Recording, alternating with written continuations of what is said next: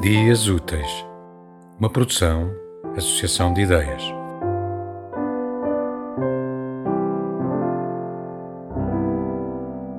Tambores.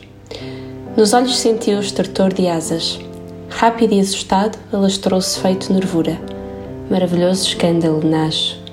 Clarice soube escolher as palavras inteiras, o que pede que se lembre das pequenas vitórias. Desentupir um ralo, tirar uma nódoa, esconder uma olheira – encontrar o batom dela que perdeu a tampa dentro da carteira e pintou de rosa o livro de Bukowski. Está a maior luz que possas imaginar às 9h53. O feixe de sol dentro de casa traz um vento de infância. Torcer um dente de leite, talvez o alívio de apanhar o cabelo num dia de calor e o chamamento das bagas venenosas ao longo do caminho. Na língua, uma flor ou um figo maduro, sais e minerais para crescer de repente, átomos para formar a curva do universo leu que se deliciava com os limites dos sonetos, poemas líricos de 14 versos em pentâmetro, com uma rima específica, e quer agora dizer girassóis, caracóis, vegetal ou parietal.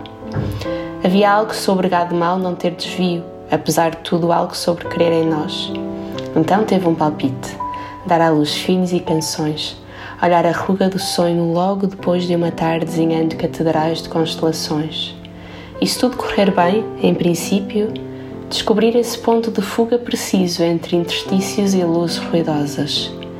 Quando na serra é preciso paciência para desatá-lo.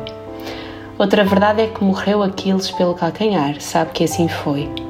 Ajudará a ligar ao número dos furos e poços, para chegar ao mais fundo da coisa.